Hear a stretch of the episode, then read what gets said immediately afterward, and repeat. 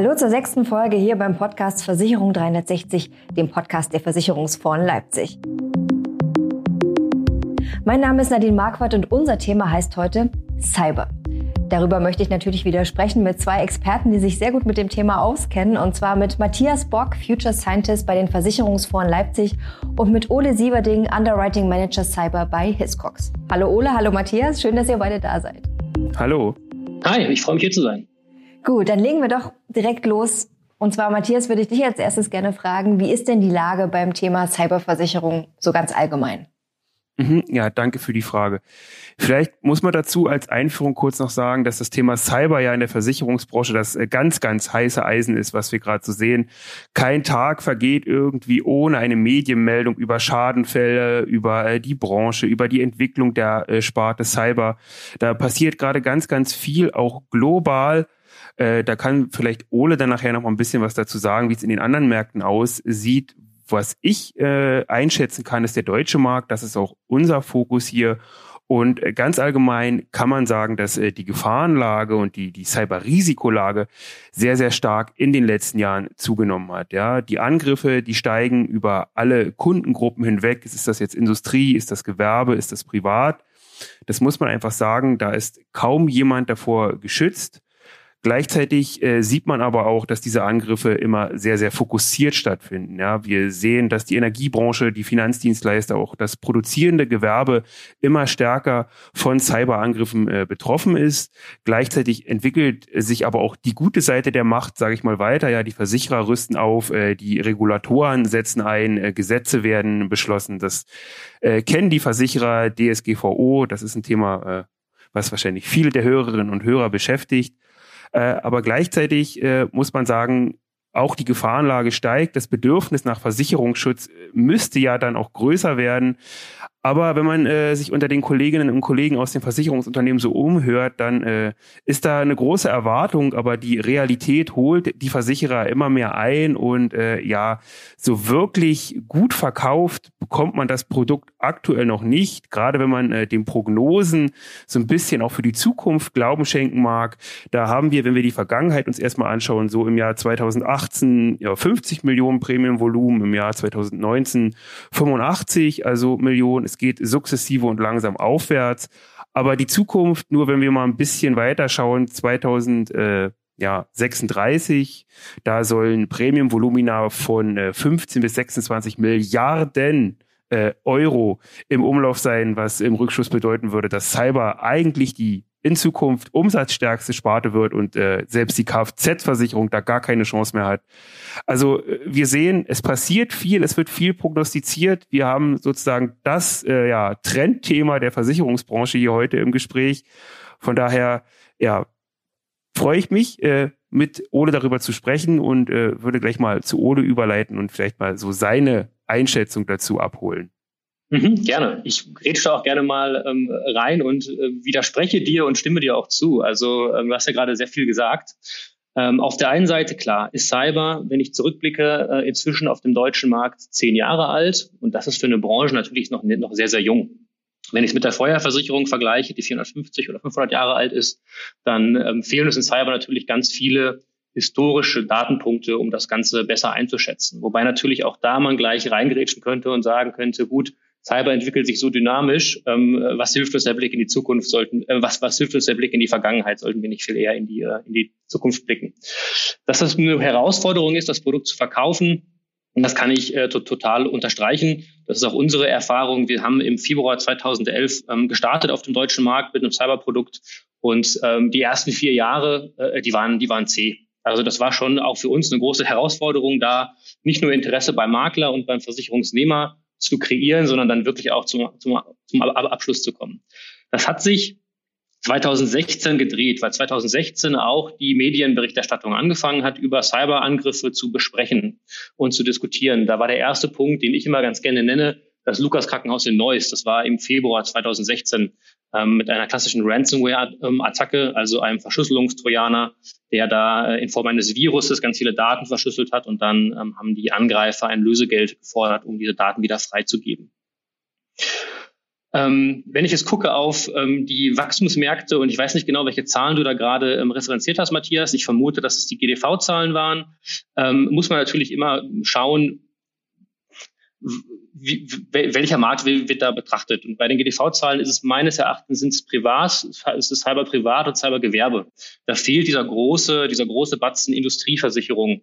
Und ähm, das ist, glaube ich, der Bereich, wo die Musik bei Cyber am lautesten gespielt hat in den letzten, in den letzten Jahren. Also ich glaube schon, dass die großen internationalen Konzerne, die DAX-Konzerne und auch, ähm, ich sag mal, Milliardenkonzerne sich alle schon sehr proaktiv mit dem Thema Cyberversicherung auseinandergesetzt haben und sich auch für oder halt bewusst gegen eine Deckung entschieden haben. Und da die Marktpenetration schon sehr hoch ist, ähm, und in dem kleinen Gewerbebereich, da bin ich bei dir, ist es so, dass die größte Herausforderung noch ist, Aufklärungsarbeit zu leisten, Transparenz über die Gefahrenlage zu verschaffen und äh, den Vertriebsabschluss, die Risikoprüfung so einfach wie möglich zu halten, damit wir da eine höhere Marktdurchdringung bekommen. Also eigentlich arbeiten wir an zwei verschiedenen Baustellen. Ne? Im großen Industriebereich ähm, haben wir, glaube ich, schon eine sehr hohe Marktdurchdringung und da ähm, habe ich auch in den letzten beiden Jahren eher verhärtende Markttendenzen schon ähm, festgestellt dass wir sagen, die Kapazitäten gehen runter, die Preise gehen hoch, die Limits werden reduziert, wohingegen im kleinen Gewerbesegment der Wettbewerb und vor allem auch die Aufklärung noch ähm, auf der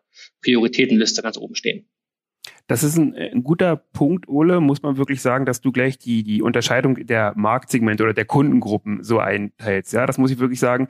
Wir sehen das natürlich auch, die drei großen Bereiche Industrie, dann äh, Gewerbe, vor allem KMU und Privatkundengeschäft. Und ich würde dir vollkommen zustimmen, dass Cyber im Industriebereich schon sehr etabliert ist. Ja, die Unternehmen haben verstanden, dass es eine große Bedrohung ist und äh, diese Unternehmen sind im Bereich IT-Sicherheit auch, auch sehr, sehr weit. Ja, da ist das Bewusstsein wirklich da, wenn man sich mit Leuten aus diesem Geschäftsbereich unterhält, dann äh, sieht man das wirklich und da wird das Produkt auch einfach angenommen. Aber du hast es ja schon gesagt, in den Medien grassieren halt immer nur die großen Fälle, ja, also das das große Krankenhaus, das Modelabel, äh, politische Institutionen, was habe ich letzte Woche gesehen, große englische Fußballclubs, ja, gehackt, dann gehen die Stadion Drehkreuze nicht mehr und die Leute können mit ihrem elektronischen Ausweis äh, kein, äh, keine Snacks und keine Getränke mehr kaufen. Das sind meistens so die die die großen Fälle und da ist es wahrscheinlich wahrscheinlich auch einfach, dass die, diese großen Industrieplayer, internationale Konzerne da auch sensibilisiert sind. Gleichzeitig haben diese Medienfälle aber auch ein Problem. Gerade für den Mittelstand äh, wirkt das immer so ein bisschen ja verharmlosend. Es trifft ja nur die Großen, ja, so Prinzip Hoffnung. Ich bin viel zu klein, was äh, soll denn bei mir zu holen sein? Aber ich glaube, da ist man auf der falschen Fährte und das kann unglaublich gefährlich sein, denn gerade äh, der Mittelstand, auch äh, der deutsche Mittelstand, wird immer mehr fokussiert. Und natürlich, der Privatbereich hinkt einfach noch ein bisschen zurück. Nicht, dass da keine Gefahren bestehen. Da gibt es auch unterschiedliche Fälle, die man äh, dort als Beispiel auch anbringen kann. Wie gesagt, das Problem mit dem Identitätsdiebstahl, Bank- und Kreditkartendaten werden ausgenutzt. Ja, das sind alles Fälle, die man da äh, be betrachten kann. Aber gerade der Bereich KMU, da gibt's äh, viel zu holen. Ja, da sind die Kriminellen auch sehr, sehr bewusst dass es dort viel zu holen gibt. Aber dort sehen, sehe ich halt und sehe wir bei den Versicherungsfonds auch noch ganz, ganz großen Nachholbedarf. Äh, Ole, vielleicht kannst du da noch mal ein bisschen auch aus, aus eurer Praxis, weil ihr habt ja auch, denke ich, viele Kunden aus, aus dem Bereich, vielleicht noch mal so ein bisschen einfach auch, damit mal verstanden wird, dass da auch die Bedrohungslage besteht, was ihr da vielleicht auch so für Schäden äh, schon mal bearbeitet habt, was so die Schadenfälle sind, wo vielleicht auch ja die die die großen Einfallstore liegen und wie ihr das auch alles bewertet in einem Produktpark und äh, eben euren Kunden auch anbietet. Mhm. Gerne. Also ich pointiere mal deine Aussage und sage, man darf natürlich nicht in überregionalen Zeitungen oder überregionalen Medien wie dem Handelsblatt oder der FAZ erwarten, dass da über lokale Schadenfälle berichtet wird. Ne? Und ich kann schon sehr stark ähm, sagen, dass es ähm, gerade auf lokaler Ebene, auch in, in Regionalzeitungen sehr wohl die Berichte gibt von kleinen Mittelständlern, von kleineren Unternehmen, von auch ähm, Stadtverwaltungen zum Beispiel, die auch von dem Thema Ransomware betroffen sind, also Verschlüsselungstrojanern und da durchaus auch Hackerangriffe es in die lokalen Medien geschafft haben. Und ich glaube, ähm, das ist der große Trugschluss. Klar, wenn ich mir nur die ähm, großen Medienhäuser anschaue und dann sage, es wird auch nur über die großen Unter Unternehmen berichtet, mich trifft es nicht, ist das ein Trugschluss. Äh, ich glaube, der GDV macht da ja auch jedes, jedes Jahr eine Umfrage ähm, bei, bei verschiedenen Branchen und da kommt auch meistens raus, dass, dass die Gefahr abstrakt gesehen wird, aber man selbst sich noch nicht so im, im Fadenkreuz der Hacker sieht. Und äh, wenn ich jetzt, ähm, äh, danke auch für den Hinweis auf, auf unsere Schadenerfahrung hinschaue, dann kann ich ganz, ganz klar bestätigen, dass die Schadenfälle über alle Unternehmensgrößen und über alle Branchen passieren. Also wir haben auch im kleinen KMU-Bereich durchaus Großschäden gesehen. Ähm, wie sehen die aus? Das ist ähm, momentan sehen wir eigentlich zwei große Angriffsvektoren. Das eine ist das Thema Phishing Mail, also dass jemand eine E-Mail bekommt mit einem Anhang ähm, und auf diesen Anhang draufklickt und in diesem Anhang meistens ein Schadcode drin ist und der sich dann im IT-System weiter durchfrisst. Die andere Möglichkeit ist gerade auch durch Corona sehr viel diskutiert, ist das Thema Fernzugriff. Auf Englisch heißt das Remote Desktop Protocol, RDP. Das ist so, dass man da, wenn man das IT-System nicht gut absichert, über das Internet erreichbar ähm, es Angreifern relativ einfach machen kann, wenn man nicht aufpasst, auf das eigene IT-System zuzugreifen und dann da eben Schindluder zu treiben. Und dann von da aus geht's dann eben weiter. Die Hacker versuchen möglichst große ähm, Kontrolle über das IT-System zu gewinnen und dann äh, maximal großen Schaden anzurichten, indem sie die Daten, über die sie die Kontrolle bekommen haben, zu verschlüsseln und dann für die Wiederentschlüsselung ein Lösegeld zu fordern. Lösegeld ist auch ein ganz gutes Stichwort. Ich will da vielleicht noch mal kurz äh, drauf eingehen, weil das auch, glaube ich, äh, die Versicherer sehr, sehr interessiert. Da gibt es jetzt noch nicht die ultimative Lösung, aber was da gerade so diskutiert wird, vielleicht kannst du dann auch dazu sagen, wie, wie ihr das vielleicht handhabt. Da wird ja gerade gesagt, Lösegeld, um Gottes Willen, liebe Versicherer, bezahlt das nicht. Ja, ihr macht euch irgendwie vielleicht sogar strafbar, weil ihr kriminelle Vereinigungen unterstützt oder sogar äh, Terrorismus finanziert. Andererseits könnte man aber auch sagen, ja, das ist vielleicht sogar ein riesengroßer unternehmerischer Notstand, der bei einem Kunden besteht, der dieses Lösegeld bezahlen muss. Da wird dann auch wieder argumentiert, dass man da vielleicht doch zahlen muss. Wiederum andererseits könnte man sagen, wenn man denn zahlt, dann macht man sich vielleicht doch für weitere Angriffe sehr, sehr verwundbar, ja, weil die Hacker-Szene, ja, die ist auch vernetzt und wenn äh, die eine kriminelle Energie der anderen sagt, bei dem Unternehmen gibt's was zu holen. Äh, dieses Unternehmen bezahlt das Lösegeld, um äh, ihre Systeme wieder freizuschalten und auf die Daten Zugriff zu haben. Dann äh, könnte man wiederum fast auch sagen, lieber das Lösegeld nicht bezahlen. Wird das bei euch diskutiert, Ole? Wie, wie, wie steht ihr dazu, zu diesem Lösegeldthema? Mhm. Ja, ich kann dieses Bedürfnis total verstehen nach einfachen Antworten. Ne? Dass diese Frage, jetzt habe ich einen Angriff und äh, da ist eine Lösegeldforderung, ich zahle die einfach und dann ist alles gut. Das ist natürlich extrem verlockend. In der Praxis sehen wir, dass es halt nicht so läuft. Ne? In, der, in der Praxis ist es erstmal wichtig, dass man sich im Vorhinein Gedanken gemacht hat und eine Datensicherung hat. Idealerweise eine Datensicherung, die offline gespeichert wird, also auf einem separaten System, dass ich in dem Fall dass mein IT-System kompromittiert wurde. Also ich muss mir immer als Unternehmen vorstellen, mein IT-Administrator hat die Kontrolle über sein Konto verloren und alles, was mein IT-Administrator sich anschauen kann und verändern kann im IT-System, kann der Hacker auch anschauen und verändern. Das heißt, wenn der IT-Administrator mit seinem Konto auf die Datensicherung, die vielleicht im Netzwerk auf einem separaten, auf einer separaten Festplatte gespeichert ist, zugreifen kann, dann kann das der Hacker im Zweifelsfall auch. Und dagegen muss ich mich im Vorhinein wappnen, damit ich, sollte der Fall passieren, überhaupt erstmal gut aufgestellt bin. Dann gibt es natürlich, wenn es trotzdem passiert, ganz viele verschiedene technische Möglichkeiten zu bewerten, wie kann ich denn meine Daten wiederherstellen? Das geht von der technischen Wiederherstellung über die manuelle Wiederherstellung, über vielleicht auch Entschlüsselung der Daten. Es gibt auch verschiedene Kryptotrojaner-Familien, ähm, wo, sag mal, gutartige Hacker den ähm, Entschlüsselungscode im Internet veröffentlicht haben oder die ähm, Kriminellen das teilweise sogar selber gemacht haben, weil sie in Anführungszeichen in Rente gegangen sind und schon genug Geld verdient haben. Ähm, also da ist das Spektrum an ähm, krimineller Energie, an auch ähm, handwerklicher Finesse äh, dieser, dieser ähm, Schadprogramme ähm, eine, eine unglaublich große Varietät. Und dass es da immer nötig ist, diesen Einzelfall zu bewerten und zu schauen, hey, welche Datenlage habe ich denn gerade, mit welchem ähm, Kryptotrojaner habe ich es genau ähm, zu tun, also technisch und natürlich auch inhaltlich, was du sagst. Ne? Ist da eine Terrororganisation hinter, weiß ich, ähm, wer da die Strippenzieher sind? Und das alles ist im Gesamtkontext zu bewerten und dann zu entscheiden final jetzt oder pauschal zu sagen, ähm, ich zahle oder ich zahle nicht, ähm, würde ich nicht sagen. Ich sage immer, man sollte alles tun, um diese Kriminellen nicht zu unterstützen. Also alle präventiven Maßnahmen und auch alle reaktiven Maßnahmen, die sinnvoll sind, umsetzen und wirklich nur als Ultima Ratio überhaupt darüber nachzudenken, das Lösegeld zu zahlen. Okay, ihr habt euch jetzt quasi schon ganz gut unterhalten über den Markt, den eingeschätzt und auch schon über die riesigen Geräte, die es gibt ähm, für Unternehmen als auch im ähm, Privatbereich ähm, das gestreift. Jetzt würde mich interessieren, also eigentlich ist ja die Gefahrenlage klar. Es ist ein wichtiges Thema und eigentlich sollte sich jeder darum kümmern. Aber wie kann es denn gelingen, dass die Produkte auch attraktiver für den Markt sind? Also zum einen im Privat- als auch im Gewerbebereich. Was sind da eure Ideen und Ansätze? Ole, vielleicht magst du anfangen. Ich finde das äh, Produkt wahnsinnig attraktiv. Ähm, ich glaube, dass ähm, wir gerade dadurch, dass das Produkt so viel in den, in den Medien ist, so viel diskutiert wird und auch wir auch so viele Wettbewerber auf dem Markt haben, dieses klassische Angebot-Nachfrage-Thema dazu geführt hat, dass wir sehr weite Deckung haben, sehr gut durchdachte und, und organisierte Produkte. Also ich glaube, an dem Produkt selber hapert es wenig. Es hapert, glaube ich, eher noch daran, diese Gefahrenlage, dieses, was passiert mir wirklich, passiert es auch mir, aufzuklären. Und ich glaube, es hapert sehr stark am, äh, gerade im Kleinen- und, und Gewerbesegment an der Risikoprüfung, weil da die Versicherer äh, noch sehr viele unterschiedliche Fragen stellen, ähm, die für die Kunden meist schwer zu beantworten sind. Und ich glaube, was man sich da als Branche wünschen würde und wo wir uns hin entwickeln müssen, ist ähm, da einen einheitlichen Standard zu haben. Der ähm, VDS versucht das mit der Zertifizierung 10.000. Es gibt auch so eine ISO 27001 Zertifizierung. Der GDV schlägt selber auch einen Risikoerfassungsfragebogen vor. Also da sind wir noch sehr uneinheitlich und die Risikoprüfung, um zum Abschluss zu kommen, ähm, ist, glaube ich, noch zu kompliziert. Das unterschreibe ich so, Ole. Und äh, ich würde da vielleicht noch ein bisschen ergänzen, denn äh, die, ich sag mal, circa 40 bis 50 Teilnehmer, die wir hier auf dem deutschen Markt haben, je nachdem, äh, welche Statistik man sich da anschaut und ob man Versicherer, Rückversicherer, Assekurateure da mit reinnimmt. Aber ich würde sagen, so mit 40, 50 äh, Tendenz äh, steigend, äh, da kann man wirklich sagen, dass äh, die Produkte, und da, da, wie gesagt, stimme ich hier zu, schon sehr, sehr gut sind.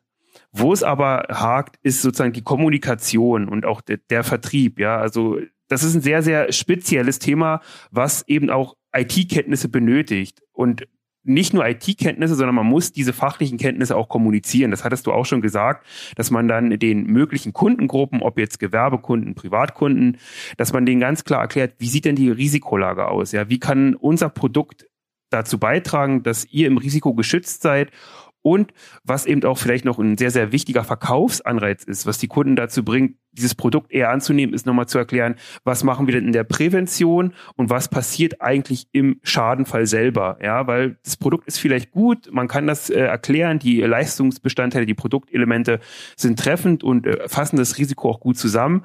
Aber vielleicht würde es helfen, wenn man mit Schadenbeispielen arbeitet, das machen auch schon viele, was ich dann immer sage, Schadenbeispiele ist ein guter Punkt, aber man muss vielleicht dann auch den Schadenprozess genauer erklären. Das heißt, wenn der Schaden eintritt, was passiert wann, in welchem zeitlichen Abstand, wann kommt dann der Dienstleister, wann kommt der PR-Berater und macht die Krisenkommunikation? Wie sieht denn das alles aus, ja? Wann werden äh, die Inhaber von Daten, die vielleicht äh, gestohlen wurden, informiert? Was muss das Unternehmen oder die Privatperson, in dem Fall würde ich das mal rauslassen, weil bei diesem großen Thema trifft es eher auf die Unternehmen zu. Was muss das Unternehmen selber leisten, ja? Und ich glaube, da kann man eben noch ganz, ganz viel in der Kommunikation äh, von Seiten Versicherer und Vertriebspartner tun, um das äh, ja attraktiver zu gestalten. Natürlich gibt es da auch so ein paar einfache Mechanismen. Man könnte jetzt sagen, man passt die Preise an. Ich weiß nicht, wie zielführend das ist wenn man sich international so ein bisschen umschaut, du hast äh, den, den Markt in den USA schon mal angesprochen, da haben wir ja am Anfang des Jahres auch gesehen, dass da eher eine, An eine Anpassung nach oben stattfand. Ja, also ich habe so Zahlen, dass bis zu 25 Prozent die Prämien nach oben angepasst wurden. Das war noch vor Corona, ja. Also das ist schon ein Punkt, wo ich sagen würde, ja, jetzt die Preiseinreize durch sinkende Preise bin ich mir unschlüssig, ob das jetzt äh, die Ultima Ratio ist und ob wir da wirklich mit äh, Produkte besser verkaufen können. Aber äh, wie gesagt, die, die Information, die Vertriebsschulung, die Schadenbeispiele, den Schadenprozess erläutern, das ist schon was, was hilft einfach vielleicht dem Produkt äh, Flügel zu verleihen und vielleicht noch ein Fakt, der so ein bisschen außerhalb der, der Versicherungsbranche ist und das, was die Versicherungsbranche vielleicht auch leisten kann. Im Bereich Sensibilisierung würde ich vorschlagen, dass man schon bei den Kleinsten anfängt. Ja, dass man das Thema IT-Sicherheit, vielleicht jetzt nicht Cyberversicherung, das ist vielleicht ein bisschen zu hoch gegriffen, aber das Thema IT-Sicherheit, wie gehe ich denn im digitalen Raum mit den vielen Risiken um? Ja, wo muss ich vorsichtig sein? Ja, wo muss ich vielleicht zweimal hinschauen? Dass man das schon in den Schulen bei den Kleinsten unserer Gesellschaft äh, vermittelt und ich glaube, das kann auch schon ein bisschen mehr dazu beitragen, dass man eben auch, wenn Angebote wie die Cyberversicherung, die dabei helfen wollen, ja im digitalen äh, besser unterwegs zu sein, sicherer unterwegs zu sein, wenn die angeboten werden, dass das eher angenommen wird. Ja, das kann ich nur unterschreiben. Ähm, das sehe ich ganz genauso, dass wir in erster Linie da eine Aufklärungsverantwortung haben und auch ähm, eine Transparenz schaffen sollten.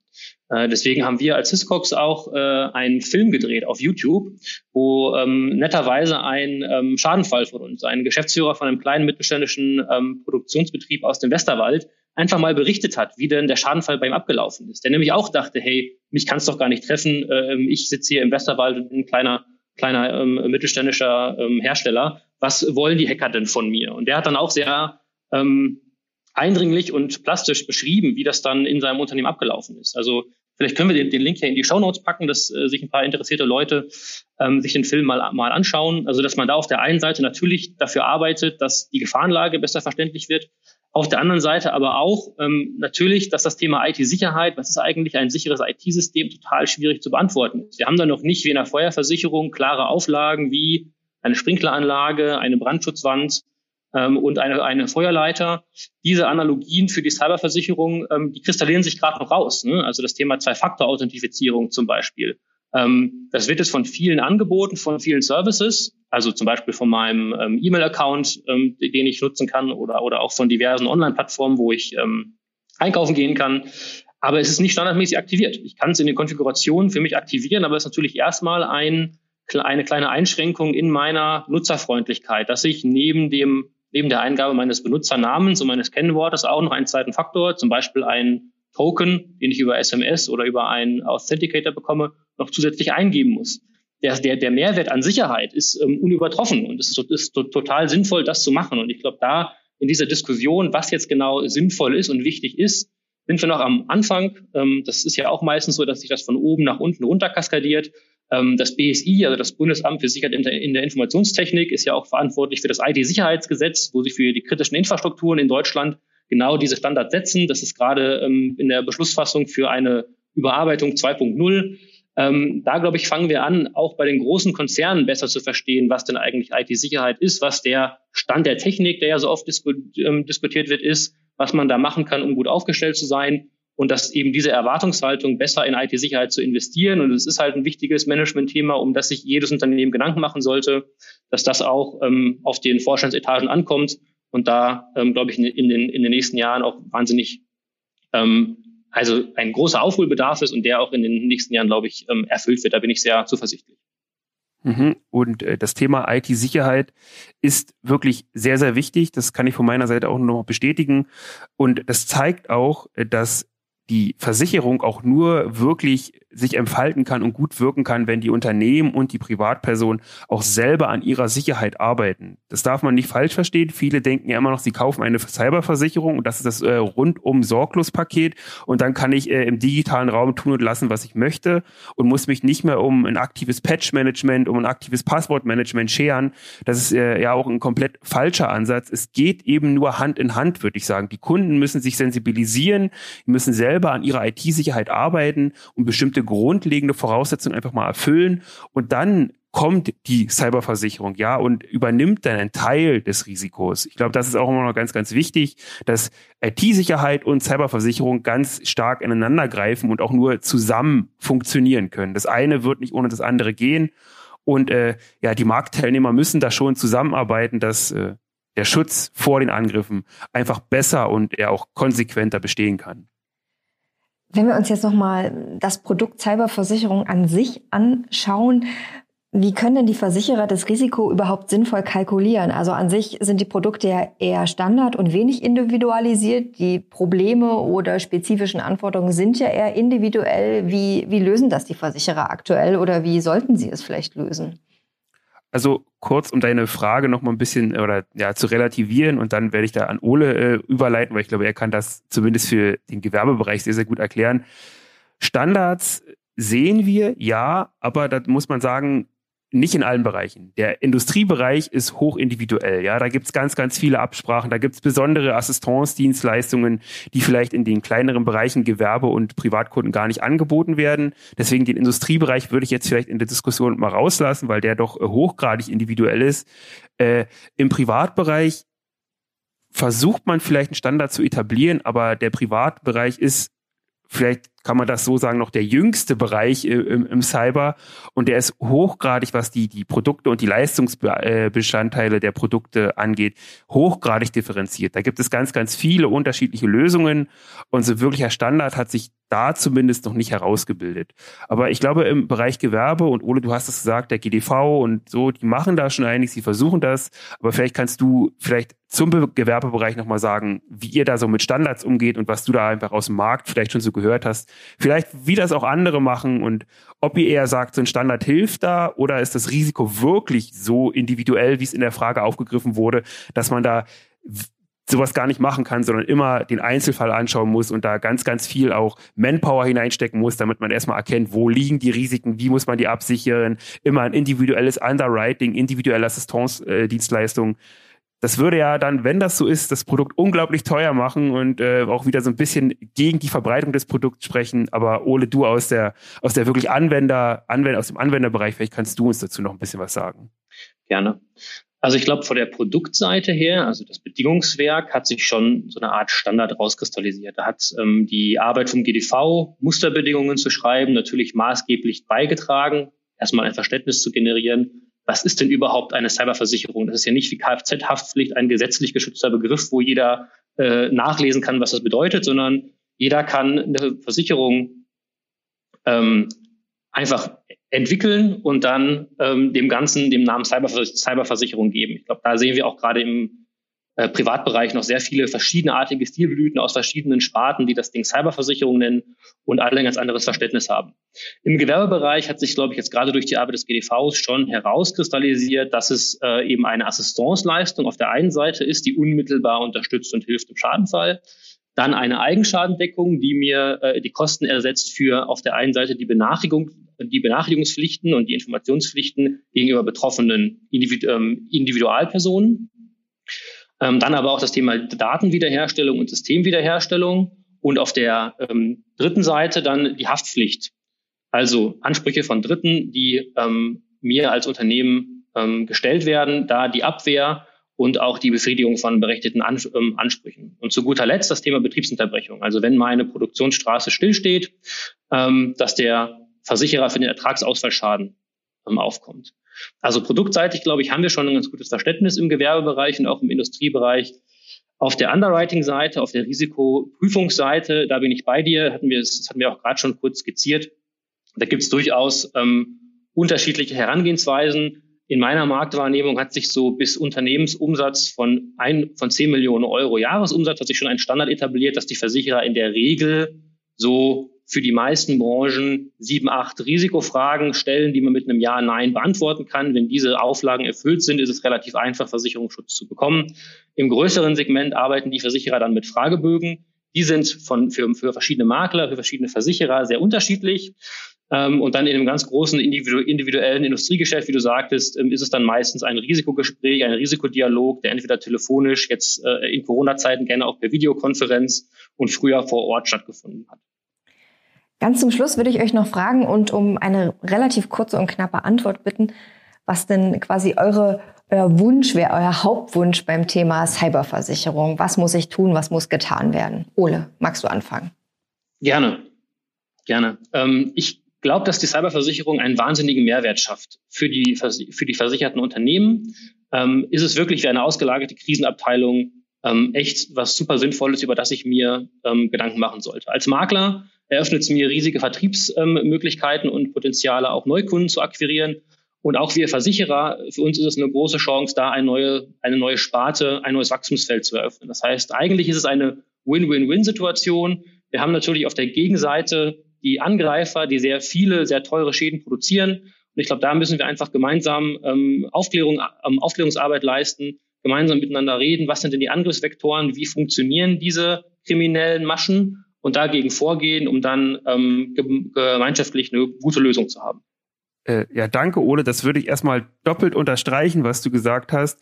Und vielleicht noch ergänzen, äh, mein Wunsch für die Zukunft der Cyberversicherung wäre eigentlich, dass man erkennt, und das habe ich auch schon versucht äh, in meinen Vorreden darzustellen, dass wirklicher Schutz nur gemeinsam funktioniert, ja, dass wir alle Marktteilnehmer dazu brauchen, Versicherer, Rückversicherer, die Kunden, die Dienstleister, alle müssen zusammenarbeiten, um die Angriffe adäquat abwehren zu können. Dazu gehört Vertrauen, dazu gehört Kommunikation und Transparenz. Und ich finde, da kann noch einiges getan werden. Und für die Zukunft würde ich mir wirklich wünschen, dass man dieses Hand-in-Hand-Denken einfach auch für die Cyberversicherung oder für die Versicherung generell annimmt. Denn ich denke, nur so kann man das Ganze wirklich zufriedenstellend äh, herstellen. Wie du schon gesagt hast, eine Win-Win-Win-Situation, dass alle sozusagen ihren Vorteil daraus ziehen können. Und das geht eben nur gemeinsam und in der Kooperation. Wenn das kein schönes Schlusswort war. Vielen Dank an Matthias Bock und an Ole Sieverding. Die beiden waren heute meine Gäste zum Thema Cyber hier beim Podcast Versicherung 360, dem Podcast der Versicherungsfonds Leipzig. Vielen Dank an euch beide nochmal. Dankeschön, hat ähm, Spaß gemacht. Danke. Sie können den Podcast natürlich gerne abonnieren. Sie finden uns auf allen bekannten Podcast-Plattformen wie Apple Podcasts, Spotify und dieser und überall sonst auch noch dort, wo es Podcasts gibt und Sie sie gerne hören. Dort finden Sie auch unsere bisherigen Folgen zu den Themen Ökosysteme, The Next New Normal, Afrika, Sharing Economy und Digital Designer. Und natürlich verlinken wir da auch das YouTube-Video, äh, auf das Ole Sieverding hingewiesen hat. Und wenn Sie mögen, informieren wir Sie natürlich auch auf den Social-Media-Kanälen der Versicherungsfonds Leipzig über unsere Aktivitäten und die nächsten Podcast-Folgen. Ich persönlich würde mich freuen, wenn Sie beim nächsten Mal wieder dabei sind, bei der nächsten Ausgabe hier beim Podcast Versicherung 360. Vielen Dank fürs Zuhören. Bis dahin, machen Sie es gut.